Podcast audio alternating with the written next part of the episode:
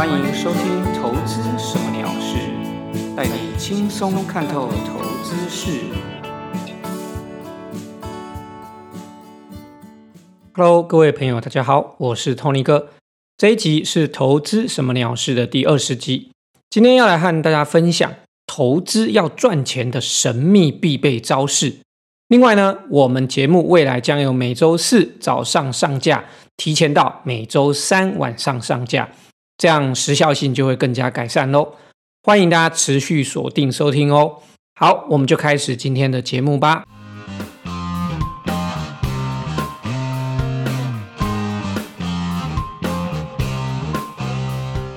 在节目的开始，首先呢，我要先回应一位听众朋友的来信。这位朋友呢，署名叫做啾啾，是先生还是小姐不知道，所以就叫你啾啾同学吧。啾啾同学来信跟我这样说：“Tony 哥，很抱歉，我本来要给你节目五颗星的评分，但是不知道为什么评分送出的时候竟然变成三颗星。我想要变更，但找不到怎么变更，要重给评分，好像也都找不到地方，也都不行。”所以想跟 Tony 哥说声抱歉，请忽略这颗三颗星，也不要觉得沮丧。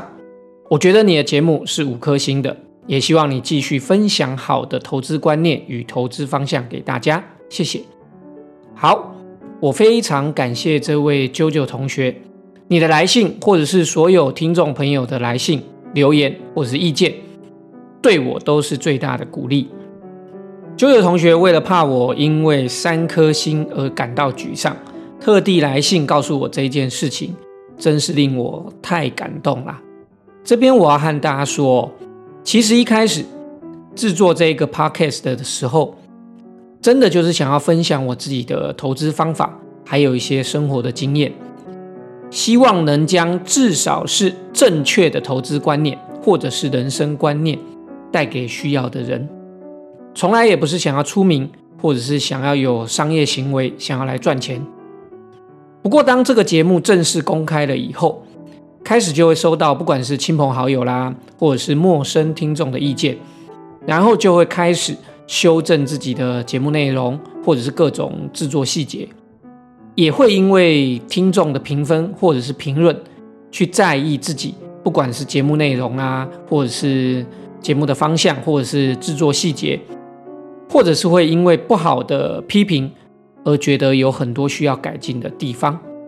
事实上呢，我的确会因为这些不好的评价而觉得可能心情会被影响啦，或者是不是滋味。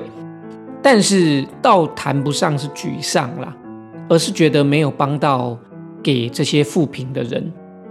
然后呢，就会很认真的思考怎么进步，才能改进这些负评。不过，事实上呢，我节目做到现在，负评的这个状况倒是不常见啦。而且呢，我其实不太会被这些外在评分或评论影响。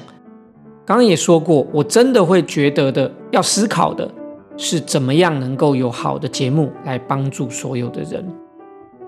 那么我其实不太被这些外在的评分跟评论影响，主要的原因是什么呢？大概有以下的两点。第一点就是我从来哦。也不期望所有人能够喜欢我的节目。如果刚好你也喜欢我的节目，也觉得我的节目的内容非常适合你，觉得对你有帮助，那么我在这边谢谢你，也希望你能够给我五星的评分、订阅和支持。如果你不喜欢，或者是觉得节目内容不适合你，那么你也不需要勉强的收听，我们就谢谢别联络喽。我这边要举个例子哦，就像现在最红的 podcast 的投资节目叫做《股癌》，我相信大家应该都知道这个节目，也许也有很多人都有准时在收听。其实《股癌》这个节目，我喜欢这个主持人的声音，但是哦，说实在的，我不喜欢他的节目内容，可能比较多干话，或者是有很多政治的评论，搞得很像政论节目一样。所以我就没有继续收听或者是订阅。不过对很多人来说，骨癌是他们认定的好节目，但是对我来说，我不喜欢，也不适合我。这个例子呢，其实我只是要跟大家说，节目并没有好不好，只有适不适合你自己。因为我知道这一点，所以呢，大家如果觉得喜欢我的节目，就好好的收听；如果不喜欢，那么你也许可以在别的节目找到你喜欢的节目或适合你的节目，这都没有问题的。那么我觉得这些东西不会影响我的第二点呢，是因为我知道每个人的评分标准都不一样。就像啾啾同学可能觉得给我三星的这个评论评分就是一个烂评价，但是说不定有人觉得我给你三颗星就是一个好评价了。哦，每个人的标准不同，我无法知道给我评分的这些群众们或者是大家你们的标准，所以。如果我被这些评分哦影响，那好像就有点在自寻烦恼了。那这边可以引申出来哦，其实我认为人生也是一样的。我希望大家也能够不要被这些外在的看法影响了自我。我想这个是很多人的问题哦。我遇到的很多朋友都很容易因为外在的眼光或者是别人对你的看法而。影响了自己的心情也好啦，或者是说影响了甚至是自我的一些价值观。记住，我们人生是要为自己而活，不要因为在乎外在的眼光而失去了自我，而改变了你自己的中心思想，或者是你自己的原有的价值观。最后，我要再次感谢这位啾啾同学，你真的很贴心哦。担心我因为你给的三颗星的评分而感到难过或者是沮丧，所以特地写信来跟我说。其实我本来觉得哦，三星就已经很不错啦，三颗星的这个评分就很不错了。你这样一说，让我觉得哦，原来三颗星不是一个好的分数啊。哈 哈不过你放心，我一定会持续的制作好的节目内容跟大家分享的。也希望九友同学，你能够继续的支持我的节目哦。好，那么再来呢，我要分享的主题呢，是我今天要分享一个招式，使用这一招会让你的投资很难不赚钱，也顺便让你的工作顺利，人生圆满。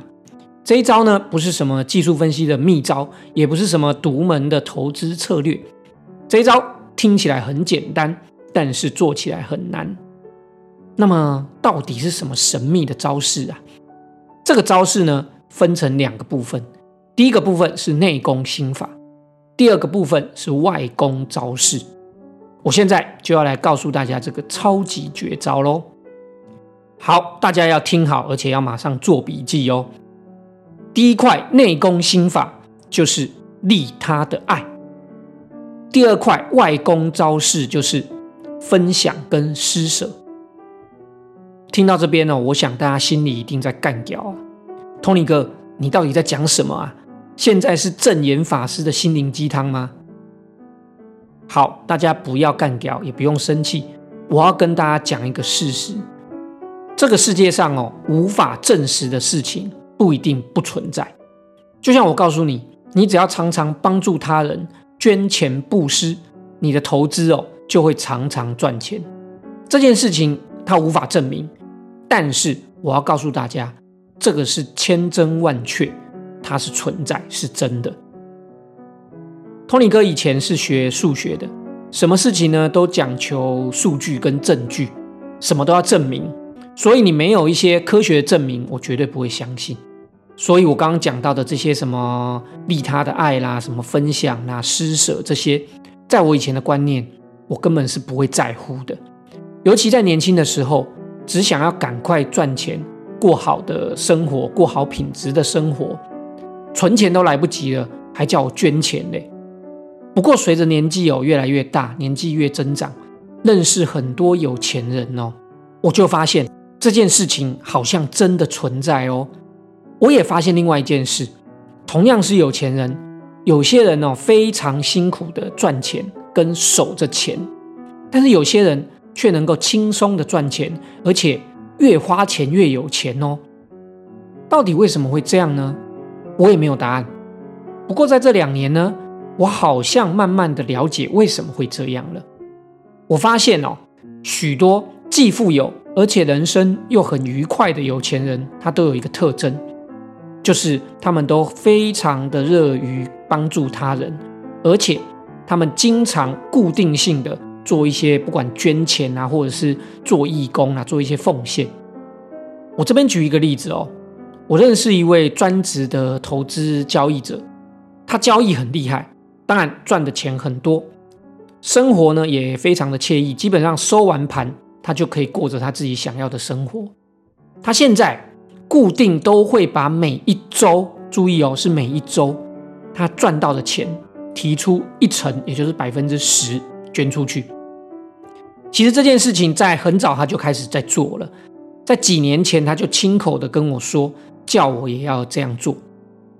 不过当时哦，在几年前的时候，他是开始的时候，他是用每一个月赚的钱。然后固定的比例捐出去。我记得刚开始的时候，我记得他是固定先捐出百分之三吧。后来他当他开始这样做以后，他就发现每天投资操作都变得很顺，而且非常容易赚钱。所以到后来呢，他就改成每周都捐一次，因为他觉得，哎，会不会我每周都捐一次的话，赚的钱更多？结果还真的就是这样。直到现在呢，他就一直保持这样的习惯。同一群里面呢，还有一个朋友，他是在做直销，因为个性的关系哦，做的不是很好。后来呢，他就听了这一位专职交易者的这一位朋友的话，他就开始试试看。结果现在他几年前开始这样做，哇！后来他的直销做得非常的好，结果现在已经在台北信义区自产了。其实不管你听到这些事情，你相不相信？他会不会是只是刚好啦，或者是巧合有这样的不小心发生这样的状况？但是事实上，它就是发生了。我在近年来呢，开始接触了这个身心灵健康的这个学问这一块领域，也在不同的书籍，不论是国内国外，从心灵或者是到商业领域，其实都有提到这个论点哦。就像我所说的，这个招式，这个论点，你多捐钱。就容易赚钱，这件事情呢，其实谁也无法证明。你无法证明说，你是不是捐钱跟你赚钱有一个必然的存在的一个因果关系。不过，从我刚刚举的例子，我的身边或者是我看到，不管是书上或者是听来的案例，常常都是提到这回事。那么，既然呢，我无法证明它完全对不对，但是你又。可以看到你周围好像一直在发生这件事情，那么大家为什么不试一试呢？假设这个世界就像《吸引力法则》这本书说的一样，你可以向宇宙下订单，你可以许愿，你希望你变成有钱，或者是你也可以许另外一个愿，是你要变得有钱，而且你用部分的钱去帮助需要的人。那么，请问大家，你认为哪一个订单？比较会实现呢？讲到这边，不知道有没有人已经想要关掉节目，马上取消订阅的呢？事实上，Tony 哥从典型非常重视逻辑分析的，完全是靠右脑在思考的逻辑人，绝对铁齿不能接受这个观念。一直到最近几年哦，经过这几年，不管是身体出了状况，或是后来学习身心灵领域，我现在已经能够接受这样的思想。而且我真的相信这些事情是真的会发生的。我自己现在呢，也真的执行每个月把我赚到的钱捐出百分之五。未来呢，也希望能够固定参加一些公益的义工。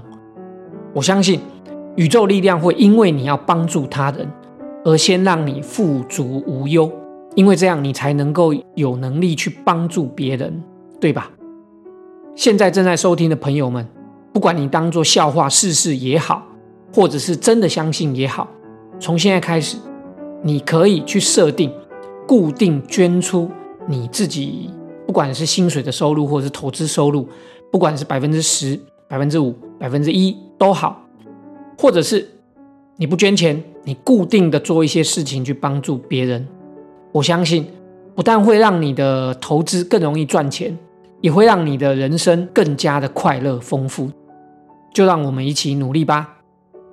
好，再来开始讲讲盘势分析。我看再不回来讲盘势，大家真的以为来到心灵节目了哦。好，大盘加权指数今天一月二十号礼拜三收在一万五千八百零六点，但是收了一个黑 K。在本周台股突破一万六千点以后，就开始进入震荡。目前指数呢，虽然还是维持在五日均线上，但是这一周大家不知道有没有发现，整个震荡幅度都变大了，而且也在一月十八号礼拜一曾经下杀超过三百点。虽然后来有拉起来，不过整个大盘是不是大家有有一点感觉，就是觉得哇，好像这个开始有一些不太一样的氛围了。看起来本来一路狂涨的惯性趋势，似乎有一点在转变哦。本周还有一个状况，大家要注意，就是贵买指数不但跌破了五日线，也在今天一月二十号礼拜三跌破月线，明显的哦，比整个加权指数的大盘来的弱。这个状况就会让我不小心联想到。不知道是不是在拉全指股，然后出这个中小型的电子股？我想，如果真的发生这个情形哦，现在最惨的应该就是一般的投资大众、一般的散户啦。最近几天有很多中小型热门的电子股，真的都跌蛮多的。手上如果有这些股票，或者是近期哦跑进去追高买股票的朋友，应该都很容易受伤亏损的。不过，如果持续听我节目的朋友，应该都还好才对，不会受伤吧？因为我好久没有叫大家去买股票了。我一直在强调，最近看起来的风险的确是比较大家要去注意呀。我认为呢，大盘在一月二十一号礼拜四是一个关键，因为正好一月份的期货在今天，也就是礼拜三结算，所以明天礼拜四就是一个新的开始。如果周四的大盘不够强势的话，比较会担心之后会不会被贵买指数或者是这些中小型股给拖累下去。这样大盘走势就真的要进入这个多头的话，要进入休息了，可能就会正式的进入震荡盘整。当然，如果不管是周四或者是之后礼拜五这两天能够赶快的再创新高，那么看起来就比较没有问题，多头趋势就能够继续延续。目前我认为的多空关键点哦，短线可以设在五日均线，大概是一万五千七百点左右；中线的话，可以设在一月十八号礼拜一下影线的低点，在一万五千三百点左右。如果跌破这些区间的话，那么我认为多头短期内会进入休息，多单也建议应该要出场观望一下哦。至于个股方面呢，上周分享的三零零三建核心，上周四就出现了我说跌到月线附近以后转强，结果上周四收了一个小红 K 以后，隔天礼拜五就喷出所涨停，你连买的机会都没有啊，所以我也没有买到。加上大盘近期呢，感觉我的看法是我比较保守，所以之后建核心持续喷出，我也就没有再追了。不过没关系，我们一样。继续等待好时机进场，我想是有机会的。另外呢，一五三三的车王店也是持续还是在大涨，我们一样不追高，等待时机再进场。再来呢，上周也有分享一只叫做三零一九的亚光，不过亚光呢这一只股票它明显的比较弱，大家要记住，不要去贪便宜，觉得股票没有涨你就跑进去买，然后期待它补涨。在我的观念里面，这是错误的哦。尤其在强势多头的趋势里面，一堆股票涨翻天，但是这一只股票竟然没有涨，就表示它可能不是一只好的股票，或者是不是一只可能未来会赚钱的股票。一旦遇到这个状况，你不要留恋，马上把这个三零一九的哑光踢出观察名单。所以这边呢，三零一九哑光，我就决定踢出观察名单。这边呢要分享加入另外一只同样也是汽车镜头的强势股四九七六的嘉陵。我想在上周我在分析车用电子或电动车的相关的股票的产业链的时候，也有看到这只股票。不过四九七六的嘉陵现在不适合追高，它也涨很多了。我们一样等待拉回以后，我们再找机会进场。另外呢，比较喜欢全指股的朋友们，我认为。二三一七的红海是可以注意的，在技术线型来说呢，它做出了一个不错的底部，近期呢也很强势的喷出。不过，也就是因为它喷出喷的太多了，所以也涨太多了。我们一样等它拉回以后，我们再来找时机介入。好，总结一下，目前分享观察的个股有四档：三零零三建核心、一五三三车王店、四九七六嘉陵、二三一七红海。这些股票我们都不要追高，目前呢，我自己目前也都还没进场。未来大家可以持续关注这些股票，择机布局哦。我也会持续的分享这些股票的相关的操作想法。好的，以上就是今天分享的节目内容，非常感谢大家的收听，也希望大家持续锁定投资什么鸟事，留下你的评论、评分，并且分享及订阅。我们下周再见喽，拜拜。